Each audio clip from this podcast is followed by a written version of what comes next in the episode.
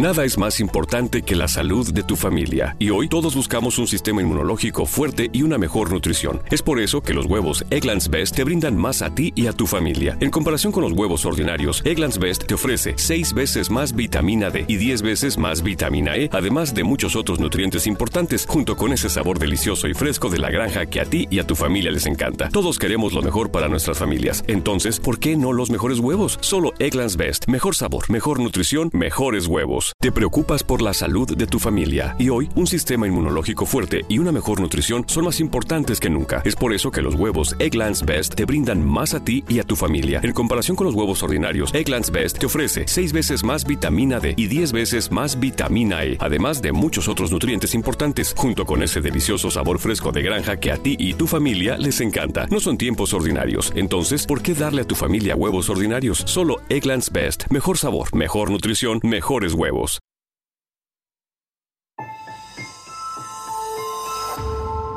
Durante años, se pensó que el Yeti vivía en los Himalayas. ¡Bienvenidos al Himalaya! Hoy, después de una extensiva investigación, sabemos que no es así. El Yeti está en México. Y este es su espacio. Yo, check this out.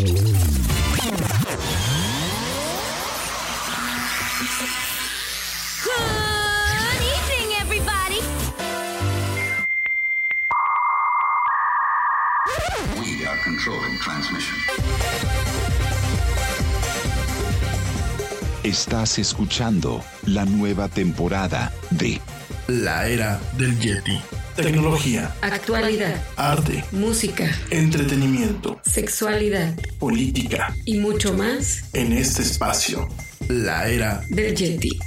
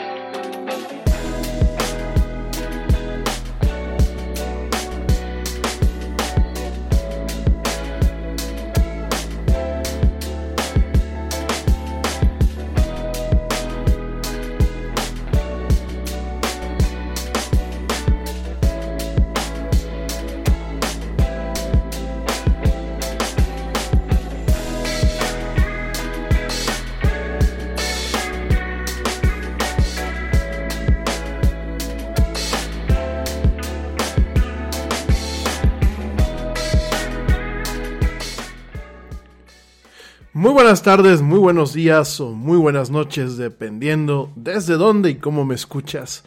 Como siempre, me da un tremendo gusto estar contigo en esto que es la era del Yeti. Yo soy Rami Loaiza y mil gracias, mil gracias por acompañarnos en este programa donde nos encanta hablar de actualidad, de tecnología y de muchas, pero muchísimas cosas más.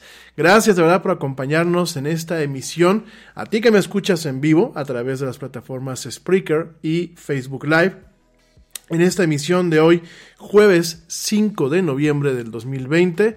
Y gracias a ti también que me escuchas en cualquiera de las plataformas en diferido, sin importar el día, sin importar el lugar, como lo son Spotify, iHeartRadio, TuneIn, Stitcher, Deezer, Castbox, Pocket Cast, las aplicaciones de podcasting de Apple y de Google, y bueno, un sinfín más de plataformas. Como siempre, te recuerdo que ahí, ahí donde encuentras el mejor contenido hablado de la red, ahí se encuentra la era del Yeti. Mil gracias, gracias de verdad a todos. Eh, una disculpa por la demora en entrar al aire. Teníamos aquí problemas técnicos con la red. Ya tuvimos que estar ahí eh, reiniciando el router y reiniciando otro router. Y bueno, ya saben a veces cómo es este tema. Pero ya estamos contigo. Vamos a estar platicando hoy. Hoy es jueves de entretenimiento, hoy es jueves relax. Hoy, como dicen en otros programas, hoy es viernes chiquito. Y vamos a estar platicando, pues sí, de cosas muy relajadas después de que martes y miércoles, pues nos aventamos platicando del tema de las elecciones en Estados Unidos. Para la gente que no lo escuchó, se los recomiendo, no porque lo hayamos hecho aquí en la de Yeti, pero les recomiendo que escuchen el programa del martes y el programa de ayer, pues para que aclaren varias dudas, sobre todo en torno a cómo funciona lo que es el colegio electoral en los Estados Unidos cuál es lo que es lo que está pasando, por qué están atrasados el tema de los votos y cuáles son las consecuencias en caso de que gane uno o en caso de que gane el otro. Pero bueno, todavía estamos muy lejos para eso.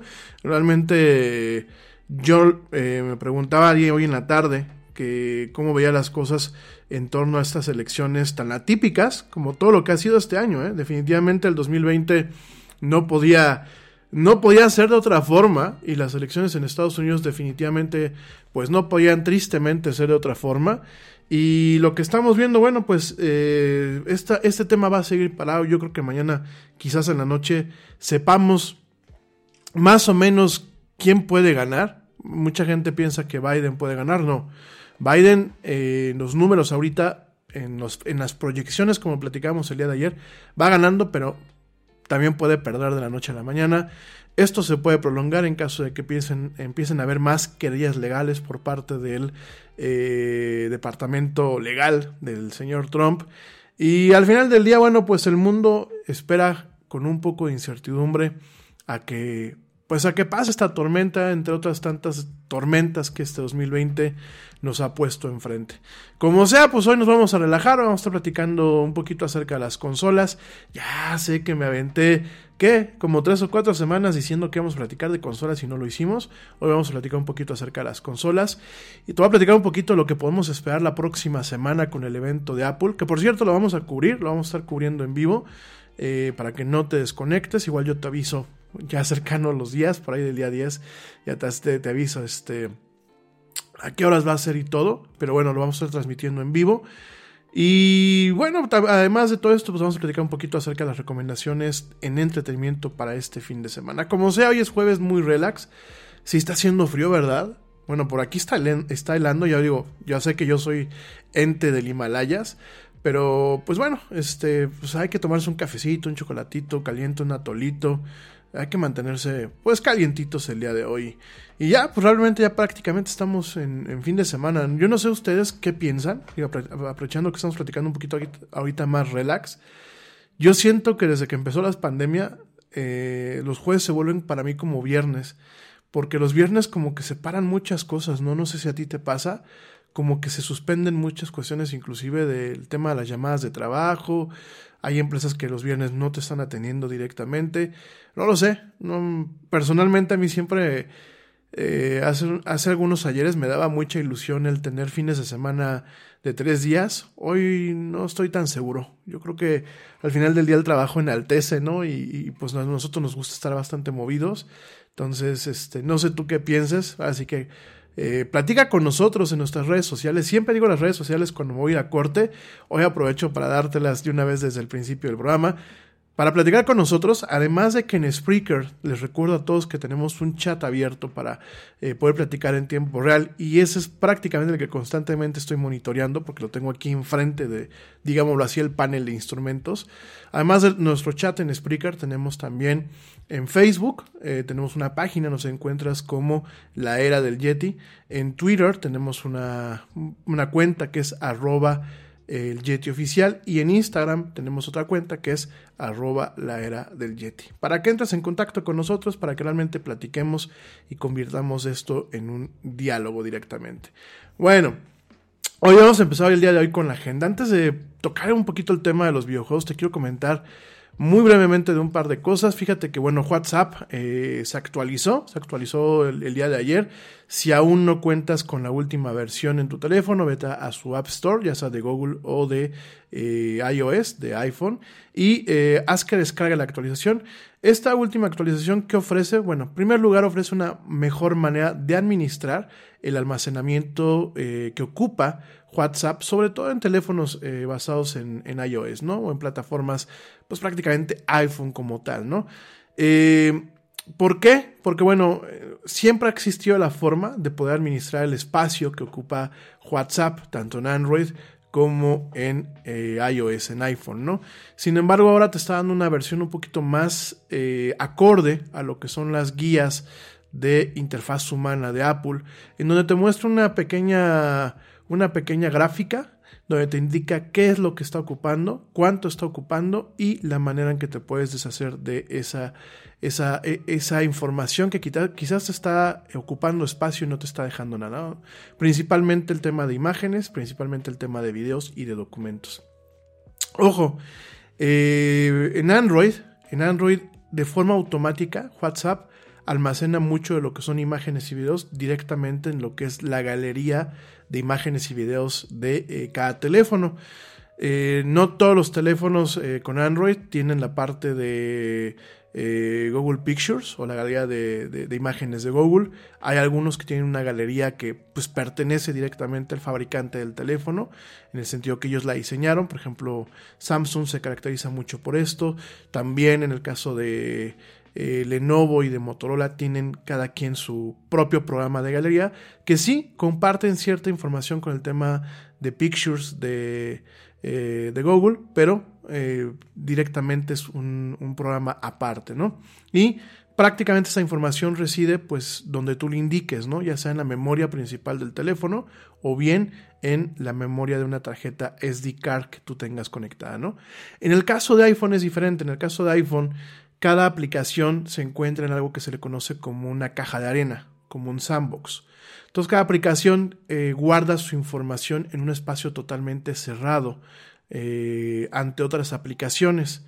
Realmente eso es una de las ventajas y desventajas que tiene la plataforma iOS, que no tienes esta posibilidad de navegar en un sistema de archivos como tal, como se hace directamente en Android.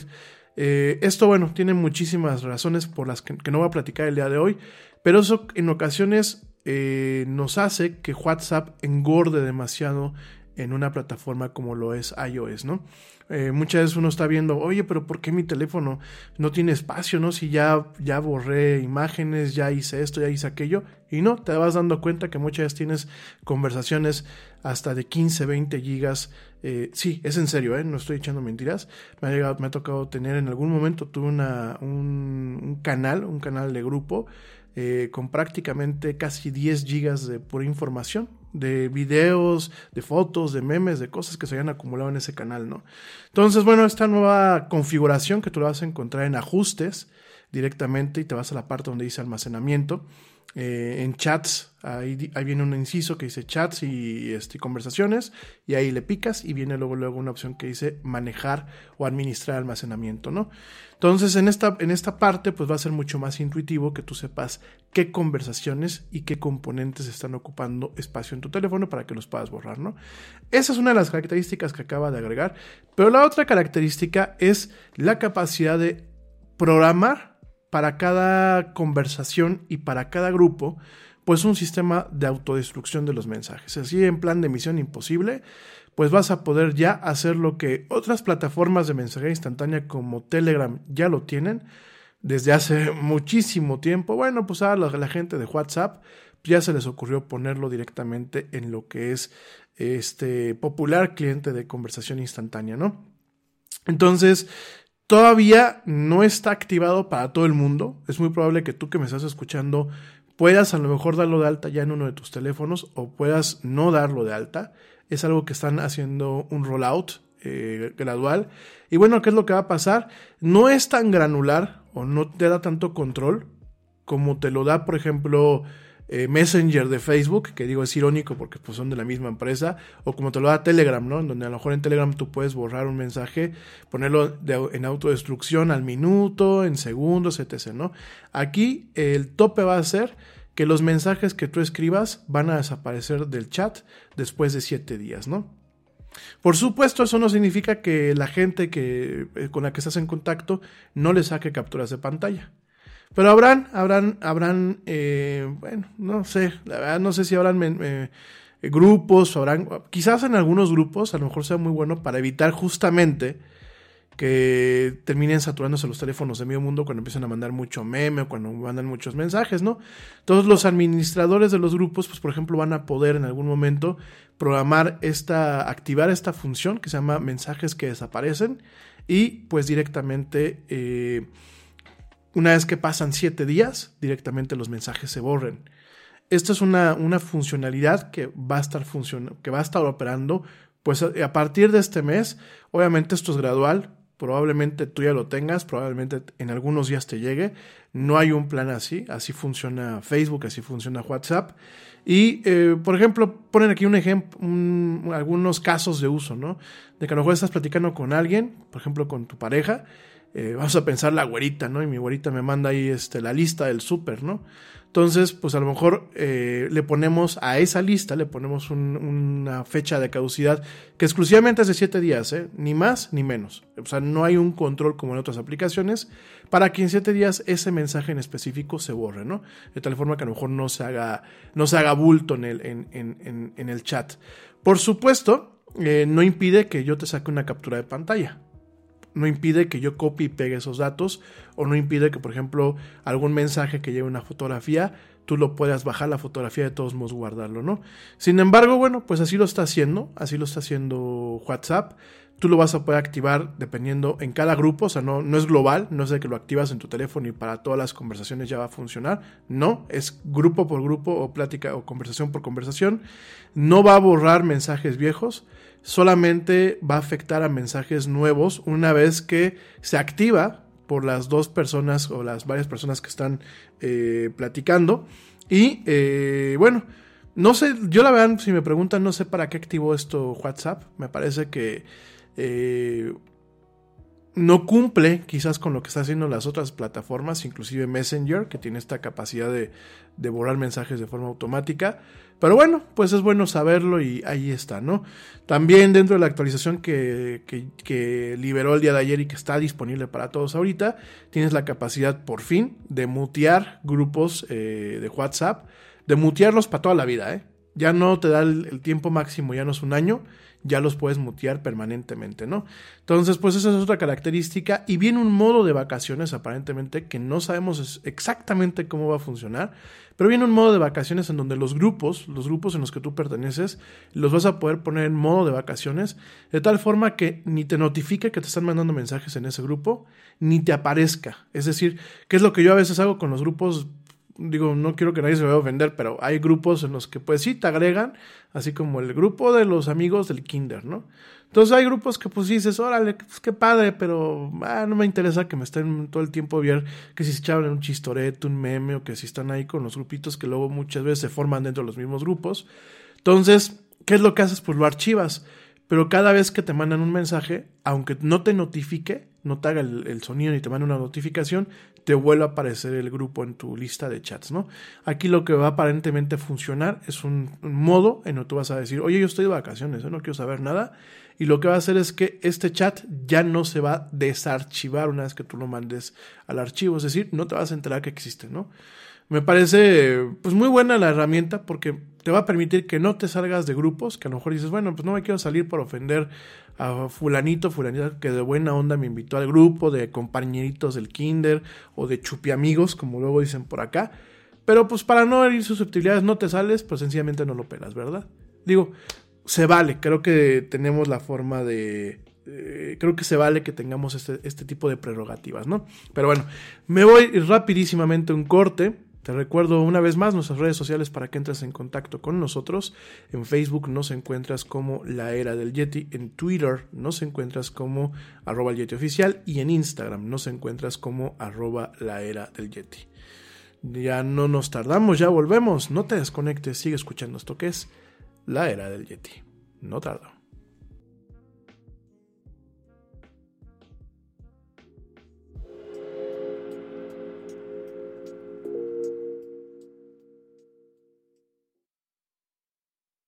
Yo, check this out.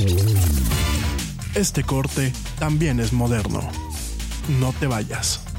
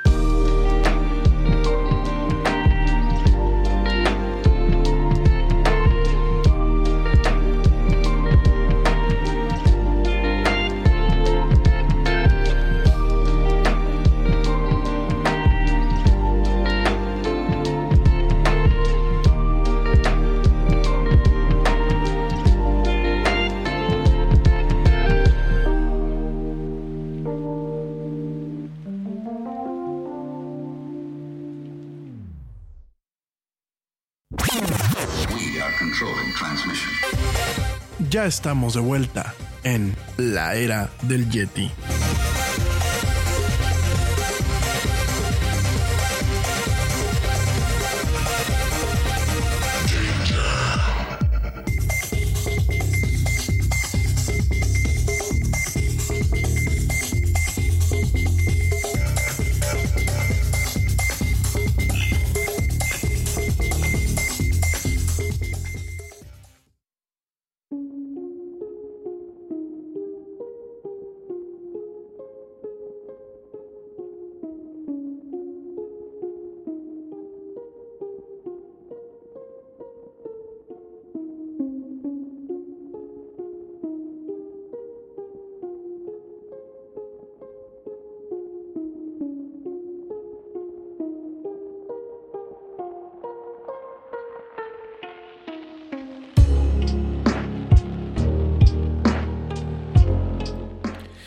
Ya estamos de vuelta en esto que es la era del Yeti. Mil gracias a la gente que continúa escuchándonos y acompañándonos.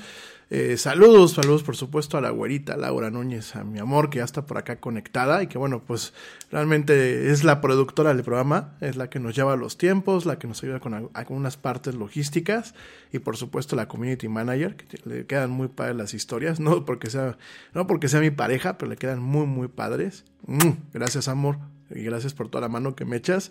También saludos a los papás del Yeti, que espero yo que me... Nada es más importante que la salud de tu familia. Y hoy todos buscamos un sistema inmunológico fuerte y una mejor nutrición. Es por eso que los huevos Egglands Best te brindan más a ti y a tu familia. En comparación con los huevos ordinarios, Egglands Best te ofrece 6 veces más vitamina D y 10 veces más vitamina E, además de muchos otros nutrientes importantes, junto con ese sabor delicioso y fresco de la granja que a ti y a tu familia les encanta. Todos queremos lo mejor para nuestras familias. Entonces, entonces, ¿por qué no los mejores huevos? Solo Egglands Best. Mejor sabor, mejor nutrición, mejores huevos. Te preocupas por la salud de tu familia y hoy un sistema inmunológico fuerte y una mejor nutrición son más importantes que nunca. Es por eso que los huevos Egglands Best te brindan más a ti y a tu familia. En comparación con los huevos ordinarios, Egglands Best te ofrece 6 veces más vitamina D y 10 veces más vitamina E, además de muchos otros nutrientes importantes, junto con ese delicioso sabor fresco de granja que a ti y tu familia les encanta. No son tiempos ordinarios, entonces, ¿por qué darle a tu familia huevos ordinarios. Solo Egglands Best. Mejor sabor, mejor nutrición, mejores huevos. Estén escuchando, mi mamá que ya saben que es la fan aquí también del área del Yeti.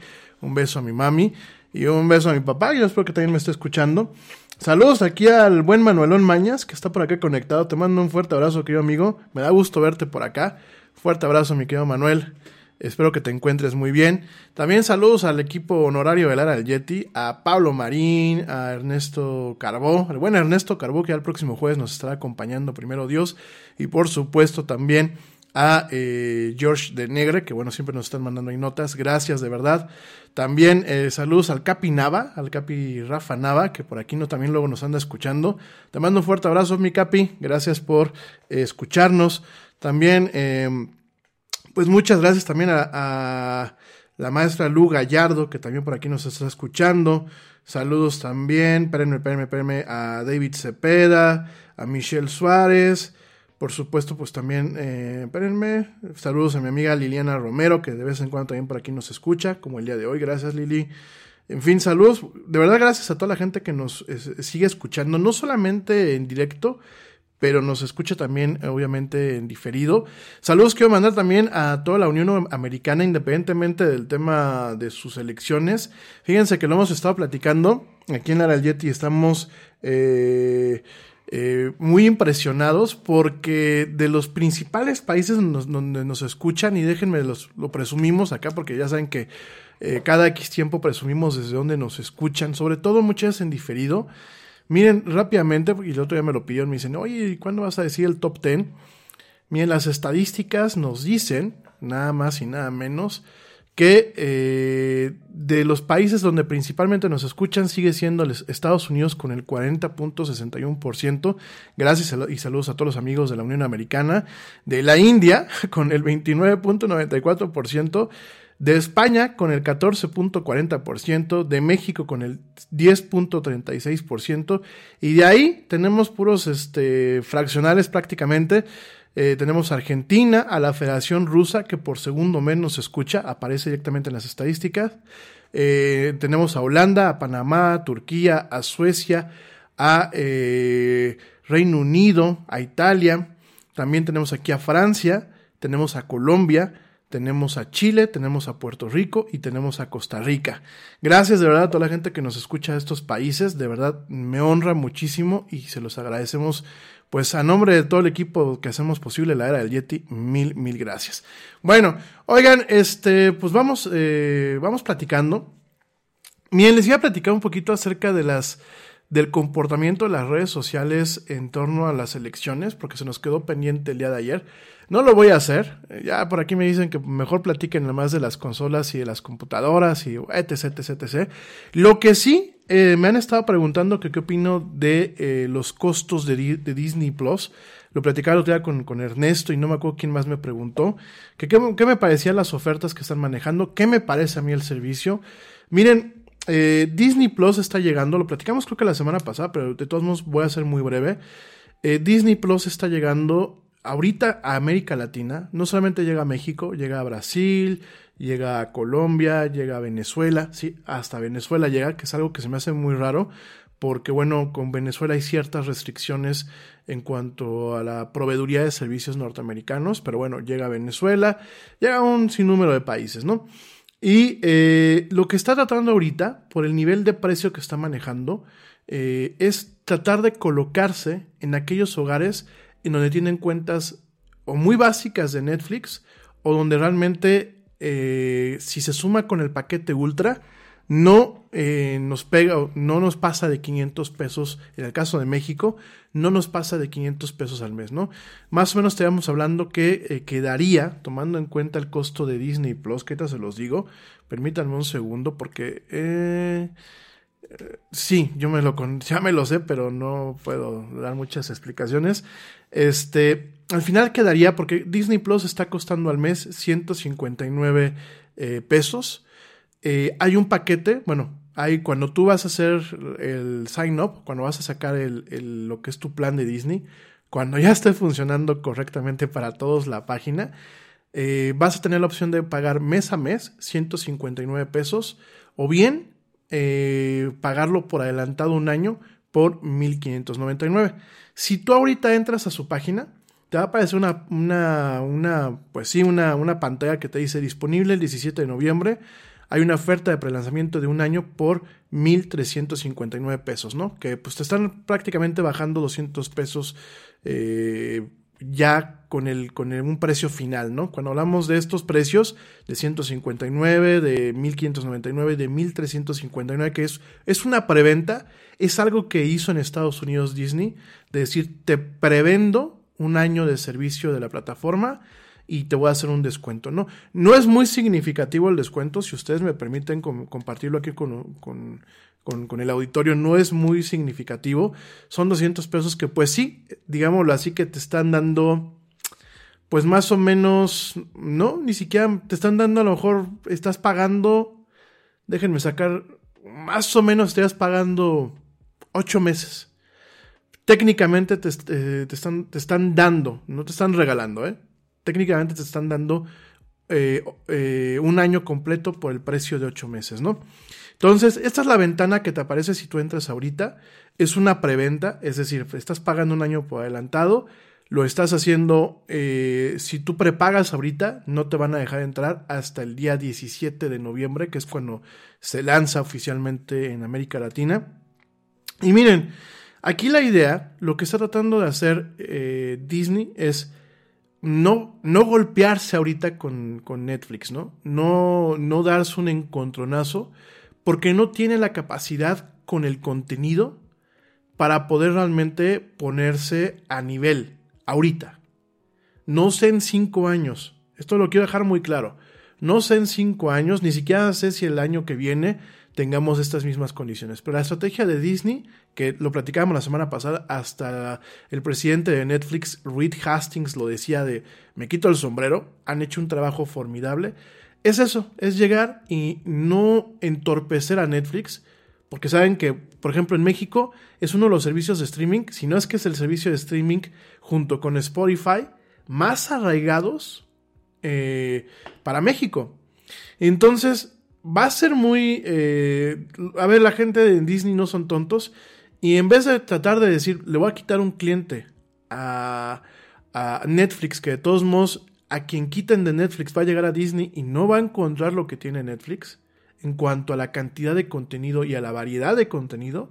Entonces lo que hace es, yo llego, me posiciono para que puedas pagar Netflix y puedas pagar directamente Disney Plus.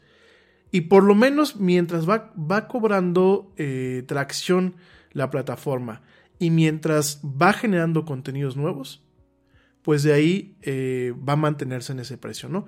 Ahora el precio me parece muy justo, ¿por qué? Porque te estás eh, llevando un acceso que te va a permitir ver prácticamente todos los contenidos de Disney disponibles, es decir, todo lo que es lo de la bóveda, que la bóveda es pues caricaturas viejas, está Fantasía, está Blancanieves, están las aventuras de Winnie Pooh, están los Aristogatos, está este eh, está La Bella Durmiente, están los cuentos de Halloween, está este, ciertos especiales con Mickey Mouse, están las caricaturas de Mickey Mouse antiguas y las modernas. Está las patoaventuras, las viejas y las modernas. Eso también. Las de antaño está Chip y Dale, Rescatadores, está el Pato Darwin, está los Osos Gomi. eh, bueno, o sea, está todos los contenidos de Disney. Está todos los contenidos de Pixar. De hecho, me llama mucho la atención la, la estrategia que utilizaron para poder colarse en el mercado latino, porque en la, en la imagen, en, en la pantalla principal, pues vemos de Pixar dos de las películas que más impacto han tenido aquí en, en América Latina, ¿no? Que es Frozen, vemos a Elisa y vemos al chamaquito de Coco, que no me acuerdo su nombre, lo vemos ahí con su guitarra. Y son como que los dos principales, ¿no? Así de anímate porque tenemos esto en la parte de Pixar. Con Pixar obviamente tenemos Coco, Frozen, Up, eh, Wally, ah, de todo tenemos, ¿no? Y tenemos la parte de Marvel, que te recuerdo que Disney pues ya tiene sus años siendo dueño de Marvel. No solamente tenemos todas las películas del universo cinemático, vienen series nuevas. Hay una serie que se llama WandaVision, que es este de la, bruja Wanda, la bruja escarlata, que es Wanda Maximoff, y Vision, que es como un androide ahí, eh, rarillo. De, digo, para la gente que somos fans, pues ya sabemos de qué me estoy refiriendo. Eh, tenemos obviamente este tipo de series. Por ahí va a venir una serie de la, eh, de la viuda negra en su momento. Y muchas de, obviamente, muchos contenidos animados. Tenemos a los Hombres X, la versión de los 90, que bueno, fue muy popular. Tenemos X-Men Revolution, eh, eh, perdón, Evolution. Tenemos un chorro de contenidos en este tema, ¿no? Eh, obviamente tenemos la parte de Star Wars, creo que sobra decirlo. Y creo que más allá de tener las películas de Star Wars o todos los contenidos de Star Wars, lo que ha estado realmente atrayendo gente a Disney Plus ha sido The Mandalorian. The Mandalorian es una serie que si bien está basada en el universo de Star Wars, es decir, está dentro del universo, y vas a ver muchas cosas como el bebé Yoda y, los cazarrecompensas y todo, es una serie que le ha gustado a gente que inclusive en su momento no se consideraba fan de Star Wars. Entonces, pues tienes esta parte y además en esta primera fase de lanzamiento vamos a tener todos los contenidos de National Geographic, tanto los que ya tienes, si tú tienes televisión abierta, eh, de paga, perdón, tanto los que tienes en el canal de Nat Geo, como aquellos contenidos que están hechos exclusivamente para esta plataforma. Hay, por ejemplo, uno, eh, una serie que se llama eh, Pregúntale a Jeff Goldblum, en donde, bueno, pues van así de, por ejemplo, cómo, cómo se crea el cereal, ¿no? Cómo se crea el algodón de azúcar, ¿no? Entonces está, está muy. Miguel, gracias, mi amor. Mm, Miguel de Coco. Se me fue. Y, mi- y fíjense que Coco me gustó muchísimo. No la, no la hemos platicado, pero ya la platicaremos en su momento. Y me, me encanta mucho, la verdad, este, este personaje, Miguel, eh, Miguel de Coco. Gracias, mi amor. Y bueno, tenemos todos esos contenidos, más los contenidos de Fox, porque yo, hasta donde sé, eh, los Simpsons y un par de contenidos más vienen dentro del catálogo inicial, ¿no? Entonces, miren, este, yo se los recomiendo. No, no me paga Disney Plus, ojalá me pagaran, no lo hacen. Yo se las recomiendo, no se me hace muy costoso. Por lo menos denle los 7 días de prueba, no se comprometan con el año, denle los 7 días de prueba. Y bueno, pues chequen, chequen qué es lo que tiene de contenidos, ¿no? Ya más cercano a la fecha y que se levante el embargo que tenemos ciertos medios de comunicación para platicar un poquito más del servicio, ya lo discutimos, discutimos qué es lo que hay, qué es lo que no hay, eh, diferentes cosas, ¿no? Pero bueno, oigan, ya pasando directamente pues al tema de las consolas, porque si no me voy a volver a hacer tonto y no las voy a platicar. Eh, no, yo digo, miren, no hay mucho que platicar todavía, porque realmente una consola, cuando hablamos de una consola de videojuegos en pleno siglo XXI, eh, nos referimos no tanto al poder de procesamiento o a las car- características técnicas que tiene la consola. Por supuesto, los más nerds como un servidor, pues sí, nos volvemos locos con los números, ¿no? Que si tiene un procesador tal, que si tiene un disco duro tal, que si tiene tal memoria. Yo podría reci- recitarles ahorita las especificaciones de cada consola, de la PlayStation 5 y de la Xbox One Series X. Me sé las especificaciones de pe a pa. Son muy similares las dos. Realmente en esta generación de consolas nos estamos dando cuenta el caminar de la consola que tú tienes en la sala de tu casa o en tu cuarto o en el cuarto de televisión, el caminar que tiene hacia eh, un nivel de especificaciones propio de las computadoras de videojuegos. Claro, a una fracción del precio, porque una computadora totalmente optimizada para videojuegos te puede llegar a costar entre $2,000, $3,000, $4,000 dólares dependiendo de qué tan poderosa la quieras, ¿no? Y qué tan eh, candy, como dicen, eh, la quieras, porque pues hay que saber que hay un, hay un, hay un mundillo eh, de, en el tema de las computadoras de videojuegos que es como si fuera Rápidos y Furiosos, pero versión geek, ¿no? En el sentido de que tú puedes tunear tu máquina, ¿no? Y le ponen luces, le ponen enfriamiento ahora por agua, eh, bueno, no por agua, enfriamiento por líquido, que a mí me parece una maravilla porque en vez de tener un ventilador que te hace un ruidero, tienes una pequeña bombita que a veces son muy silenciosas y utiliza principios de refrigeración que, bueno, pues prácticamente desde hace mucho tiempo se, se utilizan, ¿no? Entonces, te voy a platicar un poquito ahorita que regrese el corte porque me están mandando a corte, pero realmente lo que te quiero decir es, tenemos dos consolas que son muy similares técnicamente hablando, es más, utilizan en muchos aspectos los mismos componentes y tenemos una serie de cuestiones que las acerca más a la computación personal. Regresando al corte, te voy a platicar por qué a lo mejor no hay tanto que hablar todavía y qué es, lo que realmente podemos esperar y si realmente vale la pena pues hipotecar tu riñón o tu hígado para comprarte una consola de estas. No me tardo nada, te recuerdo nuestras redes sociales, en Facebook nos encuentras como eh, la era del Yeti, en Twitter nos encuentras como arroba el Yeti oficial y en Instagram nos encuentras como arroba la era del Yeti. No tardo, ya vuelvo, sigue escuchando esto que es la era del Yeti. Ya volvemos.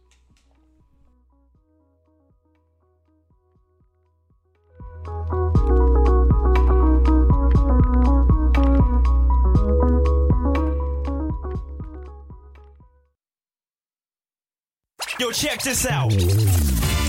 Este corte también es moderno. No te vayas.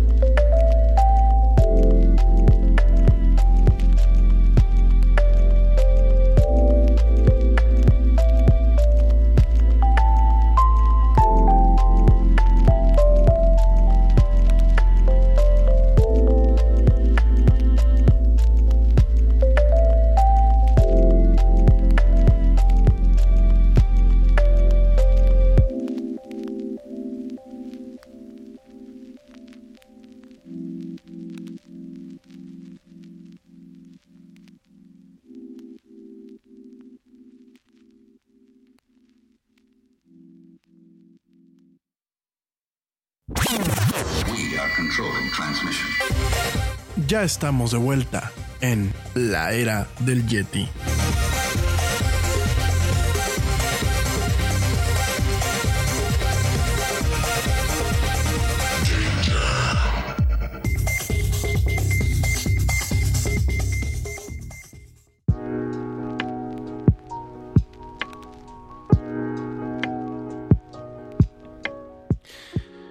Ya estamos de vuelta en esto que es la Yeti. Mil gracias a la gente que continúa escuchándome. De verdad, mil, mil gracias que continúa con nosotros. Por acá le ponen a la maestra Laura, que qué bonita Miss Laura, siempre ayudando a los demás. Pues no es porque sea mi novia, no es porque sea mi pareja, mi esposa prácticamente, pero sí, es la neta. La verdad, la, la güerita es la neta. Gracias a la profesora Lu Gallardo por escucharnos y pues bueno, por esto que dice que es verdad. Y bueno, vamos a empezar con el tema de las consolas. Miren, eh, por aquí me llega el comentario de por qué una persona que, por ejemplo, no tiene hijos compraría una consola, ¿no? Lo hemos platicado, el tema de las consolas es un tema de entretenimiento interactivo.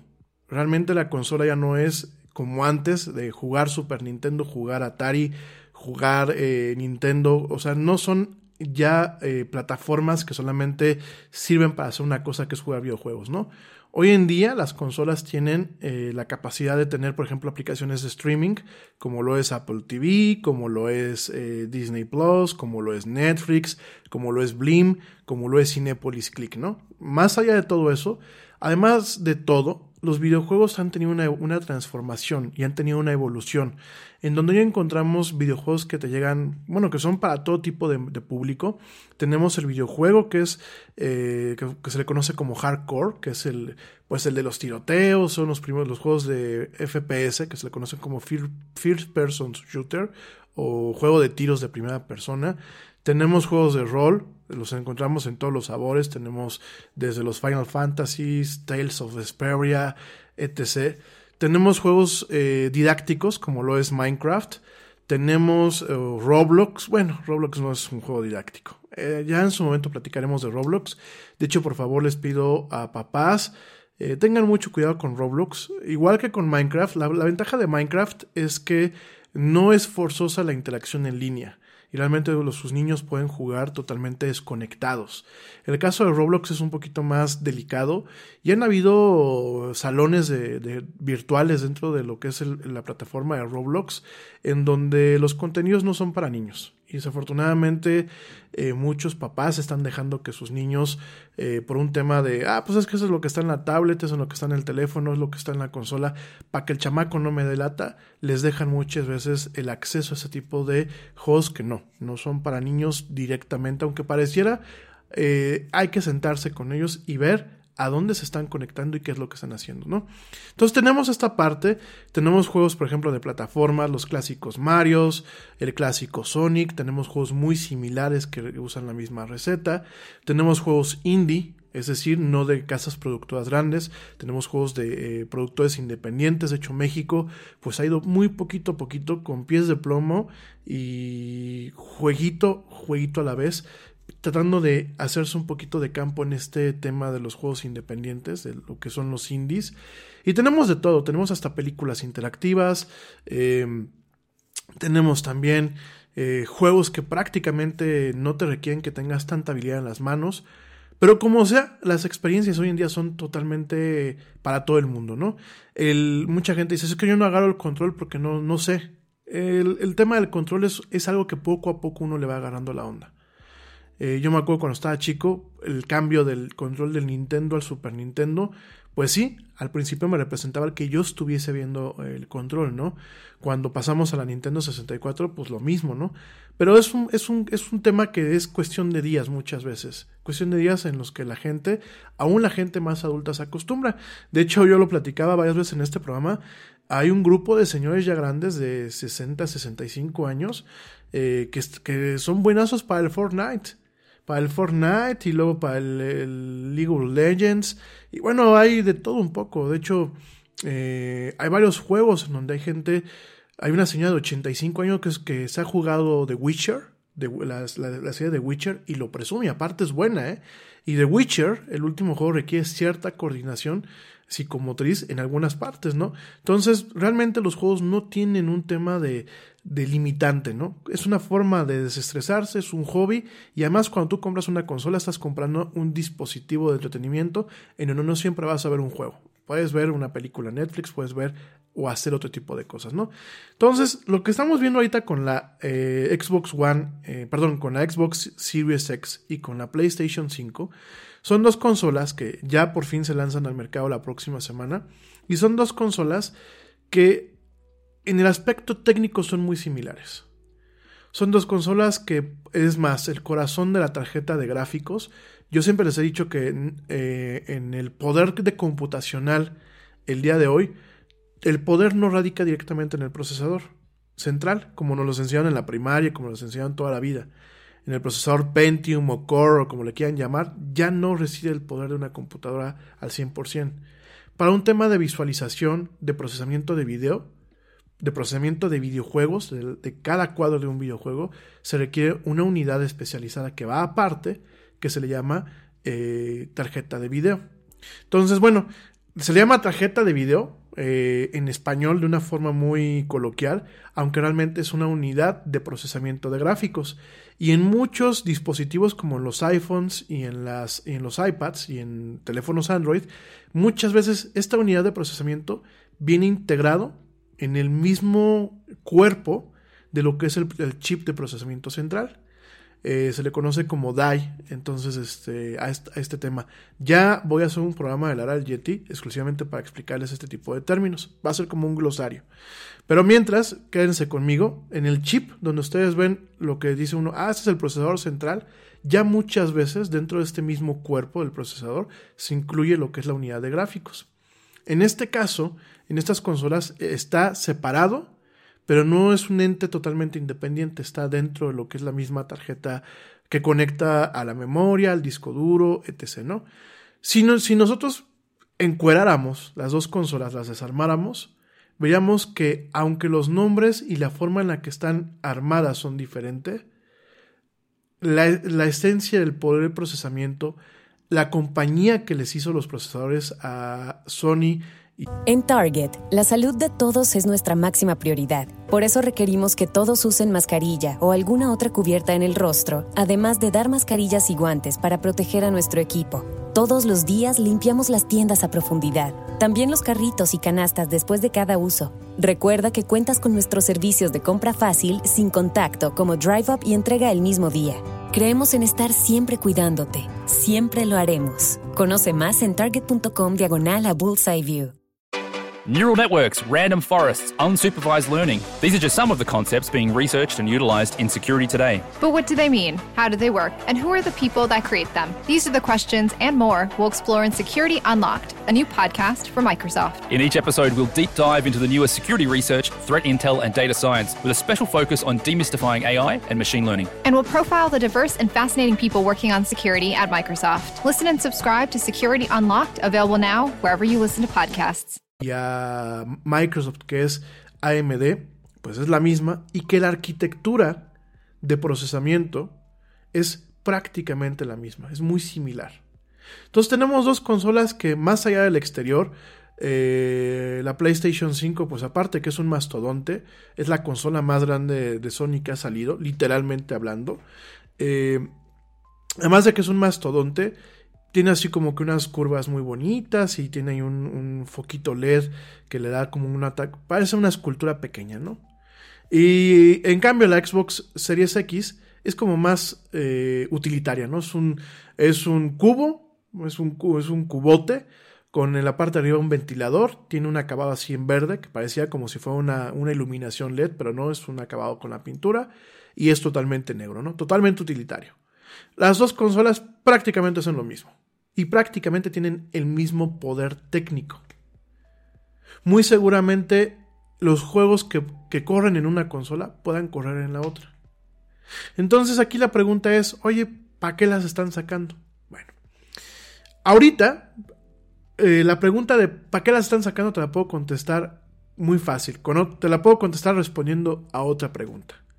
Que es, ¿vale la pena comprar una de estas consolas ahorita? No.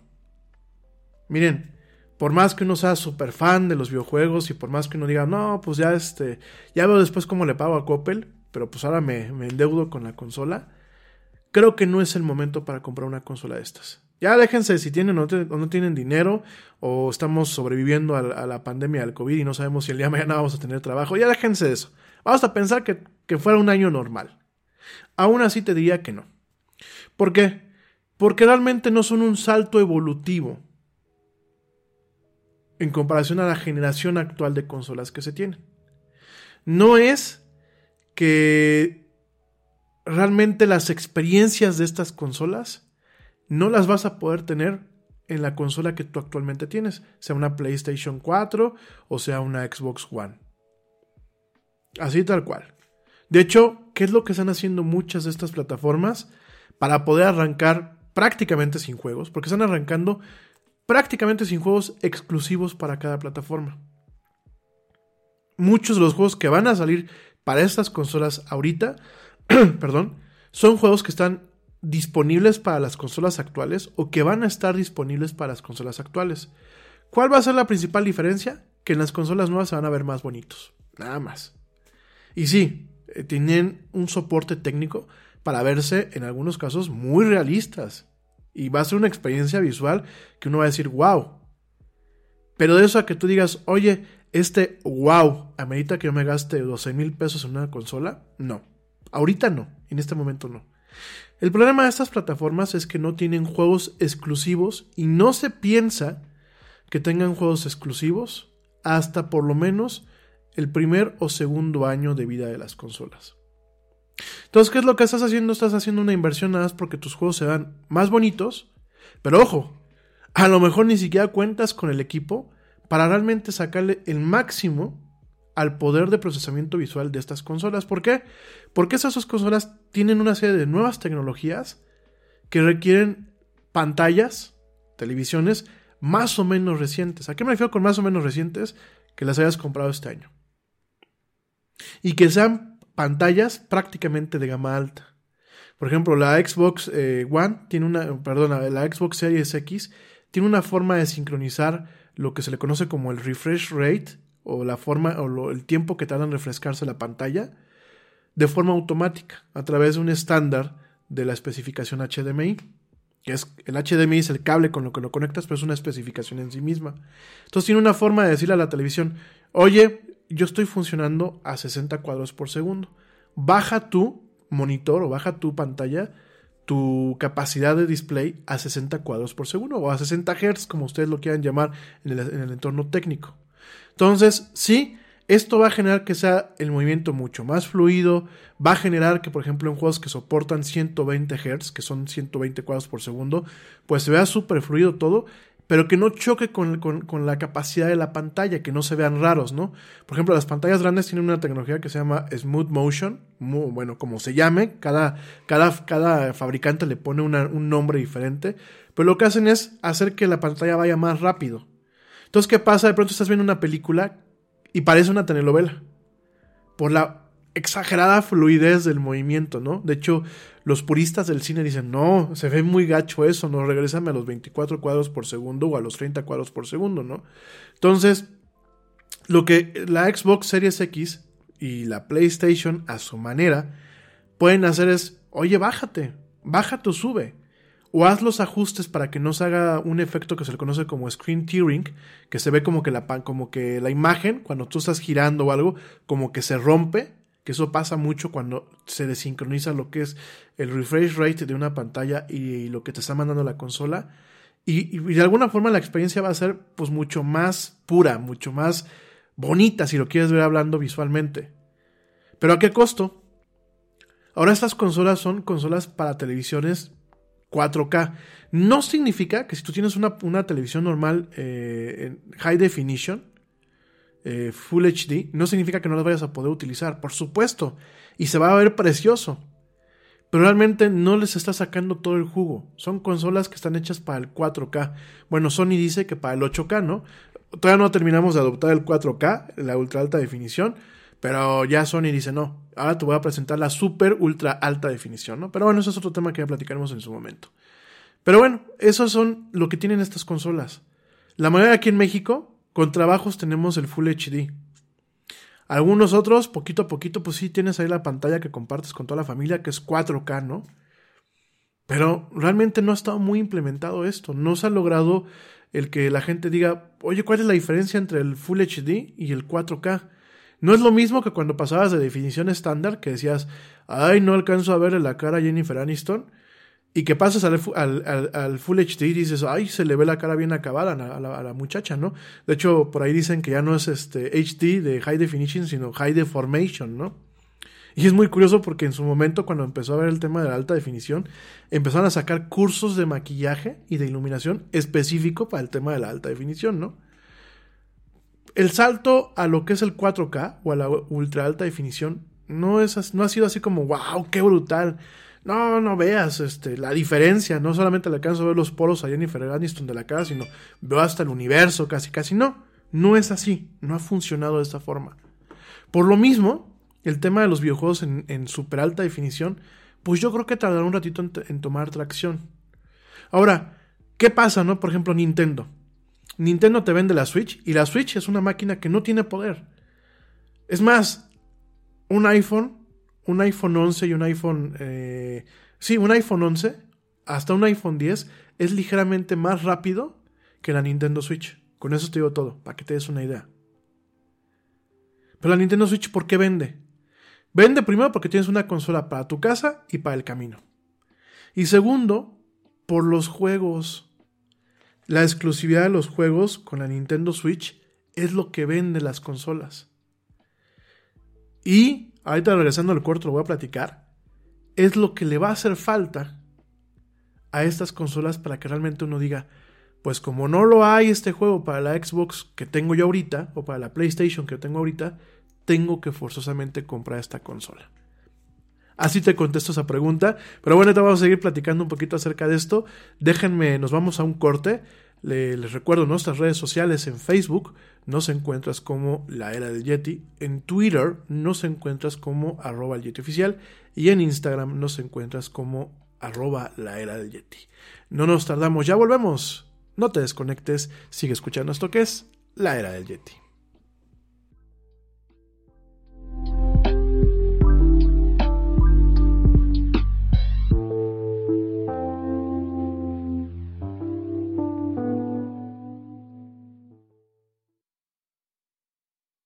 Yo, check this out.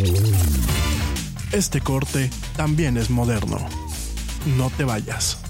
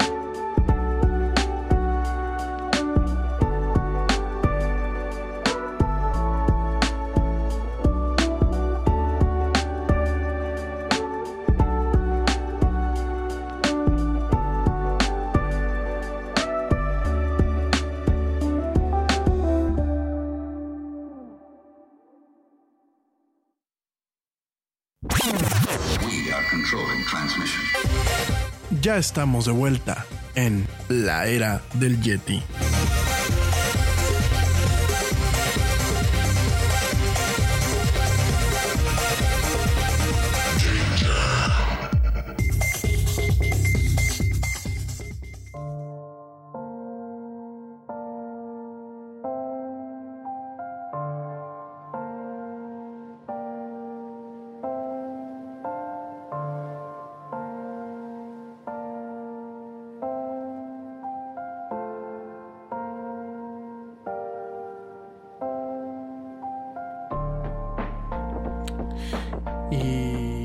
Estamos de vuelta en esto que es la era del Yeti. Mil gracias a la gente que continúa escuchándonos. Y bueno, estábamos platicando antes del corte acerca de las consolas, ¿no? Bien, en el término de la, computación en general, eh, existe algo que se le conoce como killer app, o la app asesina, si lo quieren ver así, no en el término de, eh, de matona, ¿no? Sino en el término de que es la que hace un sistema, ¿no? Killer app. Por ejemplo, en las primeras Macintosh, eh, la killer app pues era Photoshop, ¿no? Para la, la, plataforma PC como tal, la killer app siempre ha sido eh, Office en muchos aspectos, ¿no? Digo, eso hasta hace algunos años. Ahorita realmente ambas plataformas tienen una paridad, ¿no? Y este, en el caso, por ejemplo, de las consolas, eh, en el caso de, la consola de, Microsoft, ¿no? La Xbox, como tal, la killer app en su momento ha sido Halo, ¿no? El juego de Halo con el Master Chief o inclusive en algunos segmentos Forza, ¿no? El, juego de los coches, ¿no? Para la PlayStation, pues ha sido una temporada fue los Final Fantasies, una, una pequeña temporada. Ahorita, por ejemplo, tenemos juegos que han sido make it or break it, o sea, que han hecho realmente la consola, como lo ha sido eh, el Killzone, como lo ha sido eh, el Bloodborne, como lo, también lo ha sido, bueno, ciertos Final Fantasies que no han salido eh, para la Xbox. Para la, las consolas de Nintendo está muy claro, ¿no? Siempre han sido los Zelda y los Mario, ¿no? Entonces, esas son como que las aplicaciones, ¿no? El killer app, la aplicación o, o, el juego que realmente define una consola, ¿no? Y en este caso, ese killer app no lo tenemos todavía para las consolas nuevas. La Nintendo Switch lo tiene. Tenemos todos los Marios, habidos y por haber, tanto viejos como nuevos. El Super Mario Odyssey es un juego que se sigue vendiendo al mismo precio que se vendía cuando salió la consola. Sigue siendo un, un, juego costoso. El Zelda Breath of the Wild sigue vendiéndose al mismo precio de cuando salió la consola y sigue vendiéndose como pan caliente todavía. Y son, son las franquicias que han definido el que si tú quieres jugar a Mario, quieres jugar a Zelda, te tienes que comprar forzosamente una Switch. En el caso de, de la Xbox, bueno, quieres jugar Halo o te compras una PC con realmente poder para poder jugarlo o te compras una Xbox, ¿no? Y lo mismo más o menos con el tema de la PlayStation. Hoy en día, o sea, al día de hoy, y para la siguiente semana que es el lanzamiento de estas consolas, y para las navidades, que es cuando en teoría estas, estas empresas esperan que se le vendan más las consolas, no estamos viendo lo que es el killer app. No estamos viendo el juego exclusivo que digas, pues ya, ya voy a jubilar mi Xbox eh, One y órale, me compro una, una Xbox Series X, ¿no? O voy a jubilar mi PlayStation 4 y me compro una PlayStation 5. Bueno, déjenme les digo una cosa para los amigos que están pensando comprarse una PlayStation 5. Ma ahorita o más adelante. La PlayStation 5, a diferencia de la Xbox, no va a tener retrocompatibilidad total. Es decir, mientras la, mientras la, Play, la, perdón, la Xbox Series X va a poder correr juegos de la Xbox original, de la Xbox 360 y de la Xbox One, y, los va, y muchos juegos estos los va a poder mejorar gráficamente, la PlayStation no. La PlayStation 5 dijo Sony que van a haber algunos juegos, dijo la mayoría de los juegos, pero no son todos. De hecho, hay juegos que no van a salir eh, con compatibilidad para PlayStation 5. Y entonces, ¿qué va a pasar? Bueno, ya no hablo de la, de la, de la librería de la PlayStation 3, ¿verdad? Y de la PlayStation original. ¿Qué pasa con PlayStation? Si tú eres fan de la PlayStation, como yo en su momento lo fui, bienvenido. Pero vas a tener que guardar tus consolas viejitas para poder jugar aquellos juegos que en algún momento dices, ah, ya se me antojó echarme un, vamos a pensar un Deus Ex, ¿no? Es un, es un juego que a mí me gusta mucho, es, medio cyberpunk. Ah, tengo ganas de jugar el original. Pues, tienes que jugar una PlayStation este, 3, porque no salió para la PlayStation 4 y no hay retrocompatibilidad. Yo sí lo puedo jugar porque Microsoft dejó retrocompatibilidad para jugar los juegos de la, de la Xbox 360 en la, en la Xbox eh, en, la, Xbox One, perdónenme, ya se, me lenguó la traba, y en la Xbox Series X, ¿no? Fíjense que Microsoft eh, se ha comportado más como alguien atento atento a sus clientes, ¿no?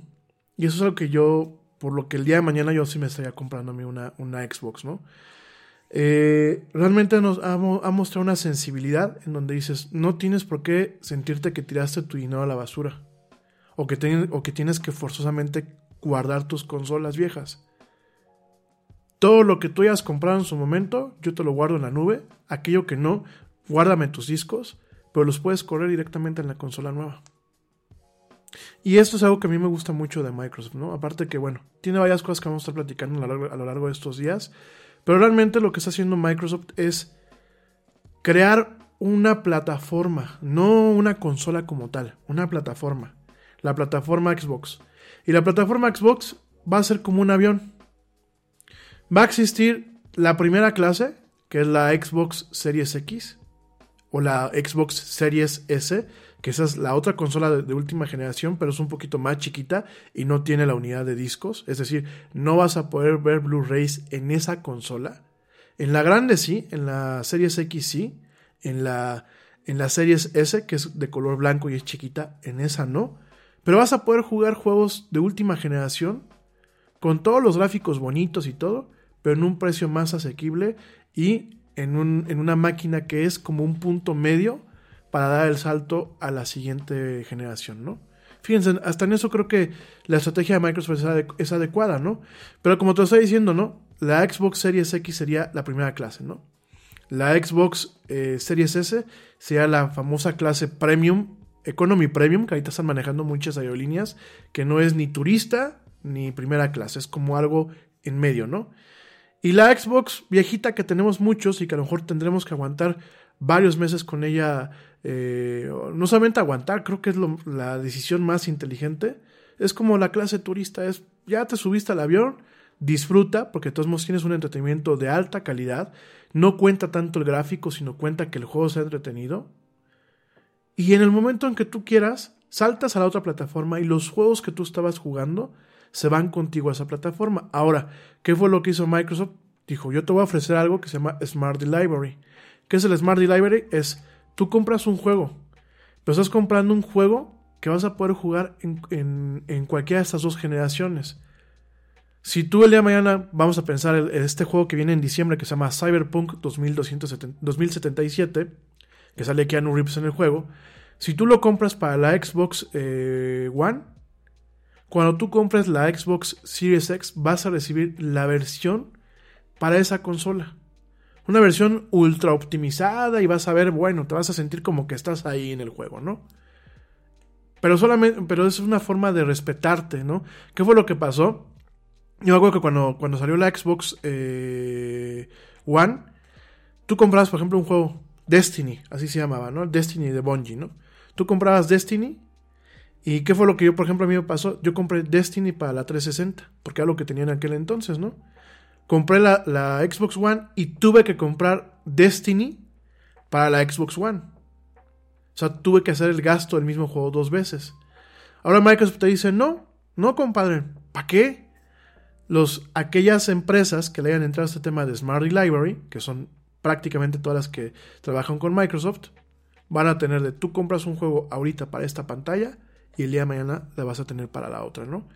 Y lo que estamos viendo es realmente una plataforma integral, porque tú vas a poder jugar tus juegos en primera clase, en clase Premium Economy o en clase turista. Y además, y además los planes de Microsoft es en algún momento tú vas a poder jugar en tu teléfono los juegos de Xbox o vas a poder jugar en tu tableta o vas a poder jugarlo en una computadora que no tenga la capacidad para jugar videojuegos, como a través del famoso Project xCloud, que es este, es este tema de streaming de juegos por la nube. Entonces tú dices, bueno, pues yo ando de viaje, pues ni modo que ande cargando con mi Xbox, ¿no? Pero traigo una computadora y me traje mi control, me conecto y voy a poder jugar, si tengo un buen internet, voy a poder jugar como si estuviese en mi casa, sentado enfrente de la pantalla. Y ese es el tema del ecosistema, ¿no? Esa es una parte que está manejando Microsoft. La otra es la parte del Xbox Game Pass Ultimate, ¿no? Que lo hemos platicado mil veces aquí, es como Netflix de videojuegos. Entonces realmente en ese sentido Microsoft dijo, yo voy por el mercado. Y aunque tenga que hacer ciertas concesiones, voy por el mercado. Sony no. Sony está jugando al estilo japonés. Sony está jugando como buen Saibatsu. Un Saibatsu es una empresa eh, monstruosa, como en este caso Sony, como lo es Panasonic, como lo es Mitsubishi. Y Sony dice, ¿quieres jugar conmigo? Juegas con mis reglas. Y eso es lo que está haciendo Sony. Sony es, yo te ofrezco dos consolas, eh, al igual que Microsoft, te, te ofrezco la PlayStation 5 con su unidad de disco para que puedas ver películas de Blu-ray, para que puedas jugar juegos directamente del disco, o bien te ofrezco la versión que no tiene disco, la versión de, solamente red, ¿no? ¿Cuál es la diferencia? Pues mira, si tú, si, tú si tú eres desesperado como un servidor y quieres jugar luego, luego que compraste ese juego, pues oye, si ya compraste el disco, pues utiliza este, la versión que tiene la unidad de discos, o te gustan ver películas en Blu-ray, compra esa versión. ¿Tienes buen internet? Compra la versión de red. Porque si no tienes buen internet y para jugar un juego te tienes que tardar 4 o 5 días en descargarlo, pues mejor vas a la tienda y compras el disco, ¿no? O se lo pides a Amazon y Amazon te lo entrega al día siguiente. Entonces, Sony te dice, no, yo son mis condiciones. ¿Qué va a pasar con Sony? Juegos que se lanzan para PlayStation 4, solamente algunos van a tener esto de que cuando tú migres a la plataforma nueva, vas a poder jugar las versiones optimizadas para esta plataforma. Van a haber juegos, por ejemplo, los de Ubisoft, que es esta empresa medio francesa. Eh, van a haber juegos que los vas a tener que comprar dos veces. Y van a haber juegos que tú no vas a poderte deshacer de la PlayStation 4. Por si pensabas vender la PlayStation 4 para comprarte la PlayStation 5, no lo vas a poder hacer porque mucha de tu librería probablemente no la puedas jugar en la PlayStation 5. Entonces, realmente, si me voy a un tema de diferencias, en, cuestiones técnicas, son muy iguales las máquinas. En cuestiones de lo que es la experiencia al cliente, lo que es la experiencia al usuario, no. Microsoft ahorita pues, está pareciendo como el niño bueno del, cuento, ¿no? Y Sony, pues es como los Yakuza directamente. Sony es, dame dinero. Entonces, si tú me preguntas, vuelvo a lo mismo. Ahorita no hay el killer app para decir, compra. No. Si no tienes una consola y esta va a ser tu primera consola, pues sí, ya mejoras el esfuerzo y cómprate una de estas consolas. O cómprate la Nintendo Switch. Pero si no, mejor espérate. Espérate que realmente hayan juegos que exploten al máximo las consolas y que además sean exclusivos para las consolas de última generación. Porque pues ahorita me dices, oye, pues es que es que quiero jugar el Gears of War. Pues sí, está en la, está en la generación actual. Oye, es que, miren, el Cyberpunk, ¿no? El Cyberpunk 2077 en la... Hot flashes, irritability, intimate dryness, even unsatisfying sex. Hi, I'm Dr. Alyssa Dweck, a board-certified OBGYN who has spent over 20 years helping women just like you safely find relief from these very natural symptoms without having to resort to hormones. To help my patients feel their best, I recommend products from Bonafide Health. Bonafide is a women's health company dedicated to providing women with non-hormonal and clinically validated products that work work. Bonafide provides safe and effective solutions to manage a range of menopausal, sexual health, and PMS related symptoms. That's why I recommend Bonafide products to my patients every day. In fact, I am also a Bonafide medical advisor. What I like most is that Bonafide products provide women real relief without compromise. Ladies, don't waste another minute feeling less than your best. Go to hellobonafide.com and use code radio39 to save 20%. That's hellobonafide.com and code radio39. These statements have not been evaluated by the FDA. These products are not intended to diagnose, treat, cure, or prevent any disease. Offer valid on subscription only. En Target, la salud de todos es nuestra máxima prioridad. Por eso requerimos que todos usen mascarilla o alguna otra cubierta en el rostro, además de dar mascarillas y guantes para proteger a nuestro equipo. Todos los días limpiamos las tiendas a profundidad, también los carritos y canastas después de cada uso. Recuerda que cuentas con nuestros servicios de compra fácil, sin contacto, como Drive Up y entrega el mismo día. Creemos en estar siempre cuidándote. Siempre lo haremos. Conoce más en target.com diagonal a Bullseye View. Ah, en lo que he visto de la última generación, no, se va a ver padrísimo. ¿Por qué? Porque estas consolas tienen una tecnología que se le conoce como ray tracing o trazo de rayas, de rayos. ¿Qué es el ray tracing? El ray tracing lo que nos permite es, virtualmente hablando, es como si fuera una cámara de fotografía, pero al revés. En una cámara de fotografía o en una cámara de video, lo que hace es la luz entra por el lente y pega en un sensor. Y cada, cada eh, píxel que se prende de ese sensor compone la imagen. En el ray tracing lo que se hace es que se tiene una cámara virtual, digo, para hablar técnicamente sin entrar en muchas complicaciones, tienes una cámara virtual que lo que hace es que lanza rayos hacia una escena. Donde pega, ahí se ilumina un píxel. Si hay un espejo o hay algo que tenga un reflejo, eh, genera un reflejo equivalente. Entonces, claro, tú estás jugando un juego en, en, una de estas consolas nuevas y vas pasando por un charco de agua y ves el reflejo del personaje en tiempo real. O pasas por un espejo y ves el reflejo del personaje en tiempo real.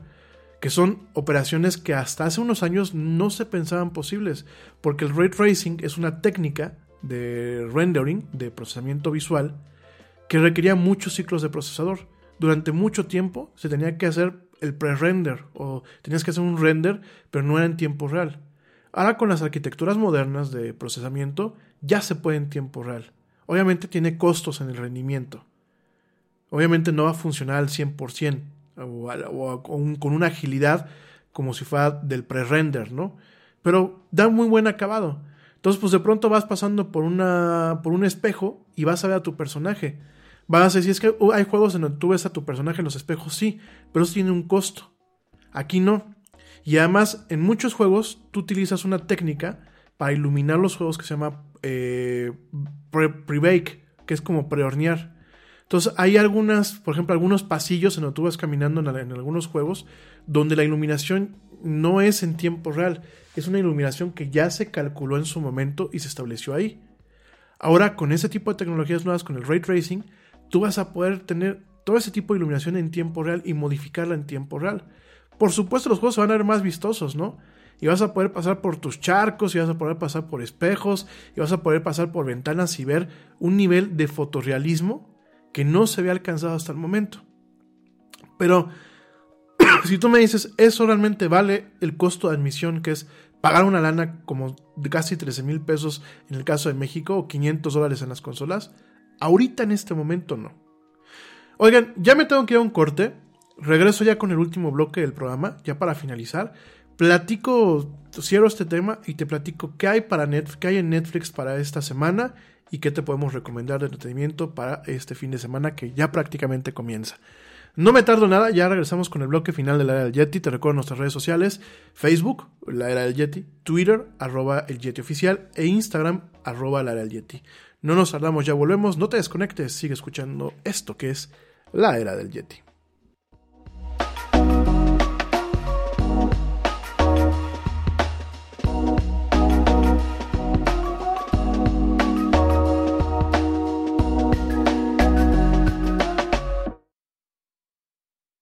Yo, check this out. Este corte también es moderno. No te vayas.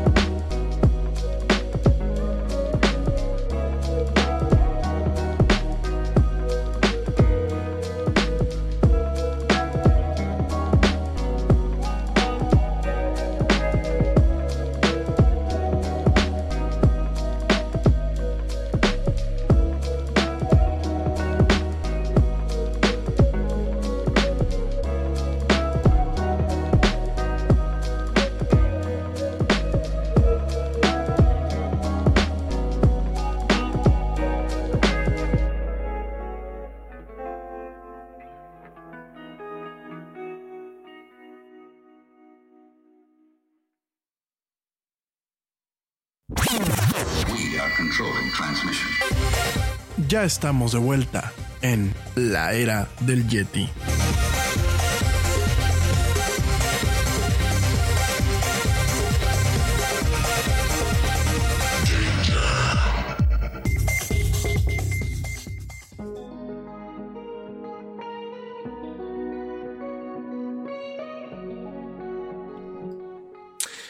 Ya estamos de vuelta aquí en la Yeti. Mil gracias. Gracias a la gente que continúa con nosotros hasta este punto del programa. Ya estamos en la recta final. Y déjame te platico antes de entrar de lleno otra vez con los temas de la agenda. Alguna nota que me acaba de llegar. Pues fíjense que el señor Elon Musk, ya saben cómo es, es un genio, pero es loco, ¿no? Es un genio medio, medio oscuro además de todo.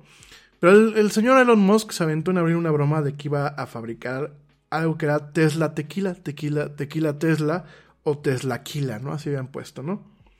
La cosa es que pues era una broma en aquel entonces. Pero la broma dejó de ser broma y Tesla está lanzando oficialmente un tequila, edición limitada, que se llama Tesla Tequila, que bueno, pues eh, es una broma, ya no porque el hecho de que pues, se hubiese quedado en una broma del día de este de Fools de abril allá en Estados Unidos, el día de los santos inocentes allá en Estados Unidos, pero eh, a ver, la broma es el precio por botella. Fíjense nada más. Cada botellita de estas de Tesla Tequila va a costar 250 dólares. Prácticamente 5 mil pesos mexicanos. Una botella de un tequila. Que aparte no es una, de un tequila de una casa tequilera de, de, renombre aquí en México, ¿no? Es de una empresa que se llama Nosotros Tequila, que sus botellas, la más cara cuesta 45 dólares en Estados Unidos, ¿no? No es ni de José Cuervo, no es ni de este Centenario, no, no, no, no. Es un, un tequila, pienso yo, un tanto corriente. Pero ¿por qué cuesta 250 dólares? Primero porque va a tener una botella que parece un, un rayo eléctrico. O sea, la, la, botella sí está muy, muy estilizada. Es una botella muy moderna con un corte de cristal. O sea, se los digo tal cual, hasta parece botella de loción, ¿no? Es una botella que parece un rayo eléctrico y muy estilizada. Eh, se las voy a compartir después en, la, en, la, en, las redes sociales de la del Yeti. Y eh, aparentemente comentan que el valor que, aparte tiene este tequila es porque pasa cuatro años, perdón, cuatro meses más añejado en barricas de eh, roble francés. Nada más, o sea, nada más por eso. No, bueno, nada más por eso este, eh, Tesla está haciendo su, su negocio de 250 dólares por botella. En fin. Este, bueno, ya para cerrar el tema, sí, la verdad es que, y digo, lo peor de todo es que va a haber gente que va a comprar estas botellas y que se las van a acabar en un, en un fregadazo, así como se acabó en aquel entonces este lanzallamas de Tesla, ¿no? Pero bueno, eso ya es otro tema. Oigan, este, el tema de las consolas, pues realmente eh, las consolas van a costar prácticamente lo mismo, aquí en México andan oscilando entre los 10 y los 14 mil pesos dependiendo del modelo y dependiendo de la consola. No voy a entrar en detalles. Y digo, lo vamos a ir platicando en las siguientes semanas. Pero de entrada, no es una super evolución. No estamos viendo una generación totalmente nueva. Para mí, me parece que sea como que la generación punto .5. No hay un salto exponencial. Es, sí, tenemos gráficos más bonitos.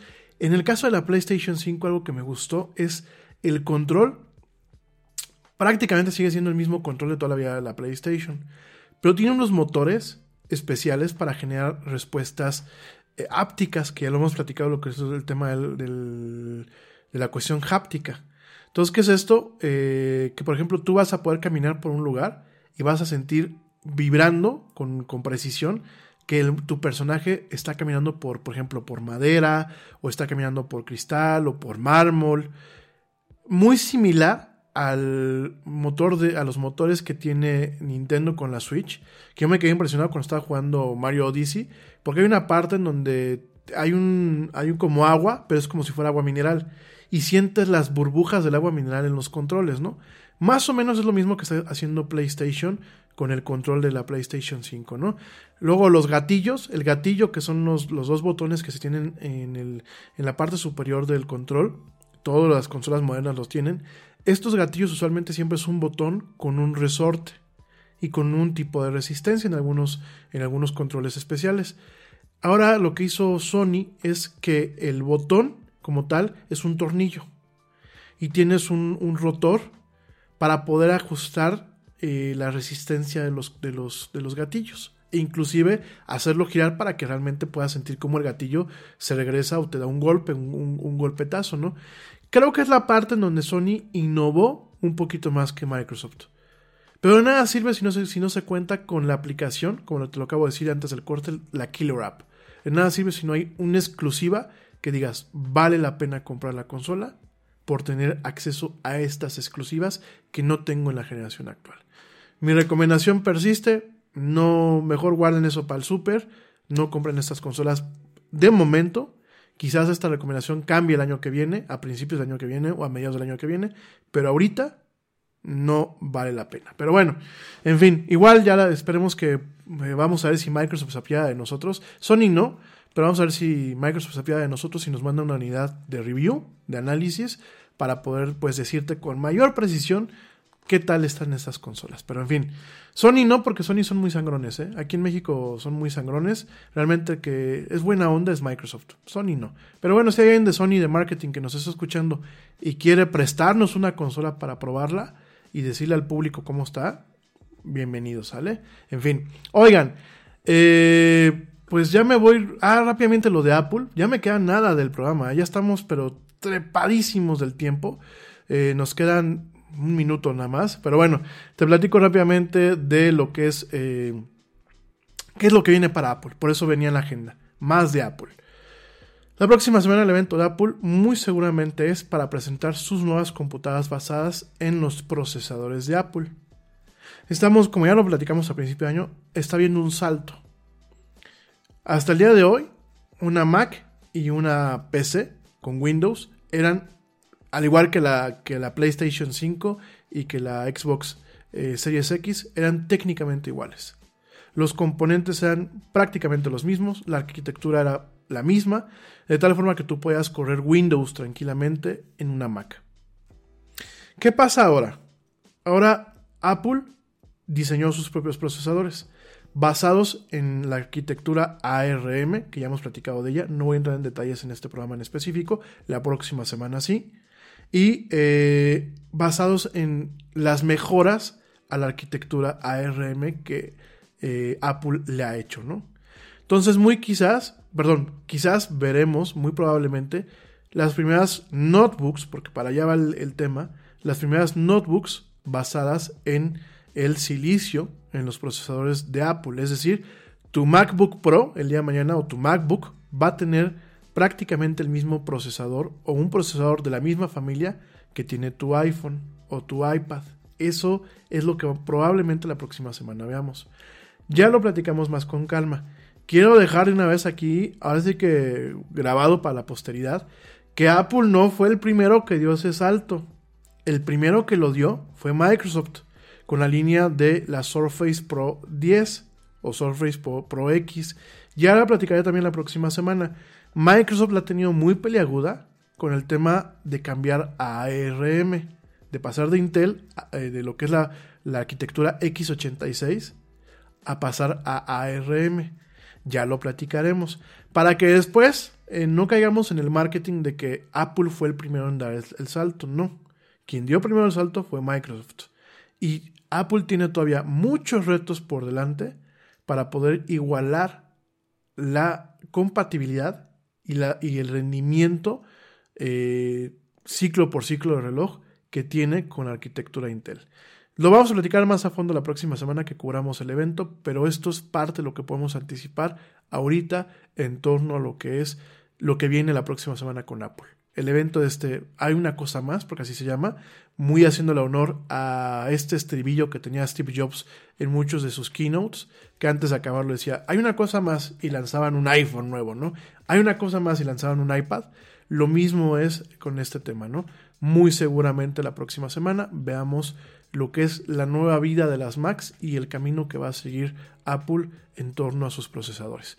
Pero bueno, oigan, eh, esta semana en Netflix, el top 10, el top 10 perdón, de películas y de shows, de series aquí en México. Eh, voy a tratar ya para las siguientes semanas, no, no, no les digo que la siguiente, pero denme chance, probablemente, miren, vamos a ser muy francos, vienen, vienen ahorita tiempos muy movidos, probablemente para enero ya les pueda dar el top 10 de países, los principales países que nos escuchan, ¿no? Estados Unidos, España y quizás Colombia, ¿no? De momento no solamente nos quedamos con México, muchos de, de, los contenidos que están en Netflix México están en los demás catálogos, nada más para que estén al tanto. Y rápidamente te digo el top 10 de películas de esta semana. En el primer lugar está Sobre la Luna o Más allá de la Luna, Over the Moon. En segundo lugar está Linterna Verde, que sube dos lugares, Green Lantern. En tercer lugar está Bronx. Eh, con Jean Reno, eh, vale la pena la película. En cuarto lugar está Holiday. En quinto lugar está Christmas Made to Order o Christmas a la, o Navidad a la Orden. En sexto lugar está Anarquía, La Purga. En séptimo lugar está Cloudy with a Chance of Meatballs o Lluvia de Hamburguesas, eh, la primera. En octavo lugar, entrando a la lista, está Los Pitufos 2, Guacala. Eh, sí, los pitufos me pitufi fastidian. En noveno lugar está la película de Bob Esponja. Y en décimo lugar, entrando a la lista, está The Matrix. Como que, estamos preparando, calentando motores para que el año que viene que nos llega la cuarta entrega de la película de Matrix, que ya lo platicaremos, ¿no? Estas son las películas que ahorita están en el top 10. Los, las series que están en el top 10, en primer lugar sigue 100 días para enamorarnos, que sigue ahí, no se ha movido. En segundo lugar sigue Enemigo íntimo, que tampoco se ha movido. En tercer lugar está The, Queen, The Queen's Gambit, que no se ha movido. En cuarto lugar está Yo soy Betty la Fea. En quinto lugar está Paw Patrol, que se movió hacia arriba. En sexto lugar está Lego Jurassic World, que ya lo platicamos que no es una, no es una caricatura para niños. En séptimo lugar está Archie, con Riverdale. En octavo lugar está One Piece. En noveno lugar está The Flash o El Flash. Y en décimo lugar está Barbaren. Estas son las listas de, esta semana en cuanto a Netflix. ¿Qué es lo que llega a México? Bueno, llega la película de Bob Esponja. Llega la segunda película, perdón, la primera película de Borat. Llega una película que se llama eh, Alone Together, que es como una, una de amor. Llega otra película que se llama One More Try, que también es como un tipo de drama. Eh, Carmel, ¿quién, mató a María Marta? Que bueno, pues parece ser que es una, es una serie que se estrena de hecho el día de hoy. Perdón, una película que se estrena el día de hoy. Este, la película de Bob Esponja, llega una película que se llama Miss India, el día de hoy también. Balada de un taxi, eh, una historia de un taxista en Beirut, eh, también del día 5. Aleli, Aleli, perdón, en donde, bueno, pues este, una familia de hermanos disfuncionales tienen que vender su casa de la infancia que está en la playa. El Rey del Sapo, que bueno, pues es una de narcocomedias. Eh, aparentemente sí. No, sí, aparentemente. Y Lo, eh, Amor y Anarquía, que bueno, pues es una, una película eh, original de Netflix, ¿no? Son pues prácticamente los, los nuevos estrenos que hay. Ya la próxima semana te digo otros estrenos. Y pues prácticamente eso es todo recomendaciones para el fin de semana de películas y eso. Bien, de series estamos viendo, la abuelita y yo estamos viendo 3%. Es una producción brasileña, ya ya me voy, ya me voy, ya, me están coleteando con el tiempo. Este es una producción brasileña. Eh, la verdad yo me quito el sombrero con los brasileños, están haciendo buenas cosas. Por supuesto que en el tema de los valores de producción sí deja mucho que desear contra series de alto presupuesto de Hollywood. También eso hay que entenderlo, los presupuestos son, son diferentes. Sin embargo, la serie realmente eh, tiene muy buen nivel de producción con todo y eso. Eh, tiene buenos efectos especiales. La trama es muy buena, definitivamente la trama te pone a pensar en muchas cosas, es una trama complicada, es una trama que si bien no es totalmente original porque está tomando elementos de Battle Royale y de los Juegos del Hambre, está dándole un giro totalmente latinoamericano y con un tema de reflexión sobre lo que realmente son las diferencias de clase, ¿no? Entonces la serie vale mucho la pena, mientras que aquí en México seguimos haciendo telenovelas, en Brasil están pensando en un poquito más allá y más arriba y dejando atrás el tema solamente de las novelas o, las narcoseries, sino realmente están tratando de competir con contenidos originales en el ámbito mundial, ¿no? México, ya platicaremos en otro momento, pues se quedó estancado en sus telenovelas y en sus narcoseries, ¿no? Creo que vale la pena 3%. En cuanto a anime, por ejemplo, no lo hemos platicado mucho de anime, la próxima semana les voy a dar un poquito más de espacio. Está eh, de eh, Promised Neverland, así se llama la serie. Es de tres niños de un orfanato Creo que ya se las platiqué cuando la estábamos viendo el año pasado en otra plataforma. Está en Netflix. Miren, si no les gusta el anime, la serie vale la pena por la trama. Háganse de cuenta que están viendo Prison Break. Y entre Prison Break y House, pero con niños. Y versión anime. Vale mucho la pena, la serie está muy bien llevada, muy bien realizada. Y te va a tener en el borde del asiento desde el primer capítulo hasta el último. Sumamente recomendada. Y en el tema de videojuegos, estoy jugando un juego que estaba en oferta eh, por 30 pesos en, Xbox, que se llama Soma. Soma es un thriller, eh, es un juego de supervivencia, super, supervivencia entre thriller, sci-fi y juego de supervivencia. No hay armas, no hay nada más que tu única arma tu mejor defensa, es esconderte de las cosas que pasan en una estación submarina. Vale mucho la pena el juego. Y este es el que más o menos he estado jugando en mis tiempos libres. También está muy recomendado. Y The Observer, The Observer que está para todas las consolas. Yo lo conseguí eh, por 100 pesos en la Nintendo Switch. Eh, hace unos meses, hasta apenas le estoy echando un ojo. The Observer es un poco cyberpunk. Vemos a este eh, Ruder, Ruder Hedger, que ya falleció, el que salió en, Blade Runner, eh, como un detective, tipo Blade Runner, curiosamente. Muy interesante también la trama del juego y muy interesante el juego. Son juegos que no son para estar ahí de balazos y eso. Son juegos principalmente que son con rompecabezas, de exploración y pues un poquito con el thriller de supervivencia, ¿no? Tiempo me dicen por acá, dos minutos. Bueno, vale mucho la pena estas consolas, eh, perdón, estos juegos.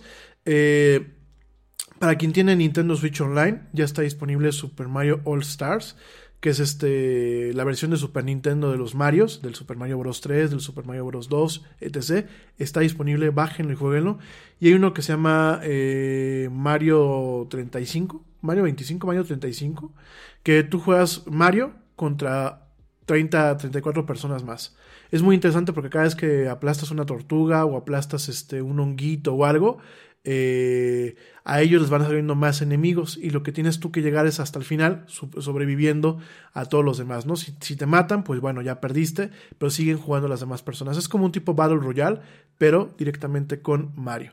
En fin, mi gente, muchísimas gracias por acompañarnos en esta emisión. Ya nos echamos un ratito más de plática. Les agradezco muchísimo. La próxima semana tenemos muchos temas interesantes y vamos a estar haciendo la cobertura en vivo del evento de Apple.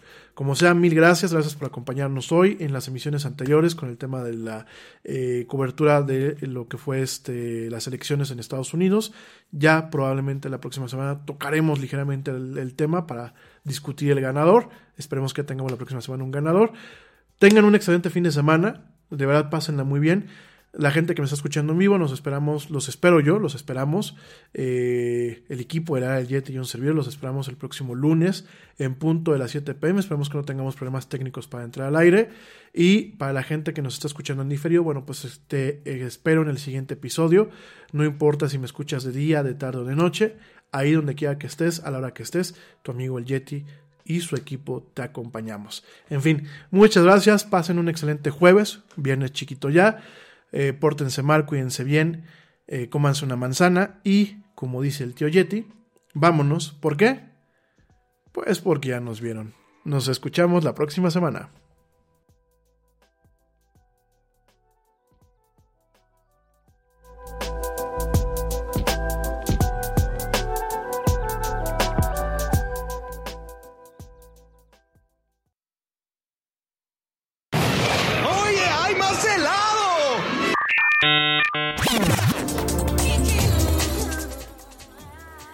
Actualidad no te deje helado. Te esperamos en la siguiente emisión de La Era del Yeti.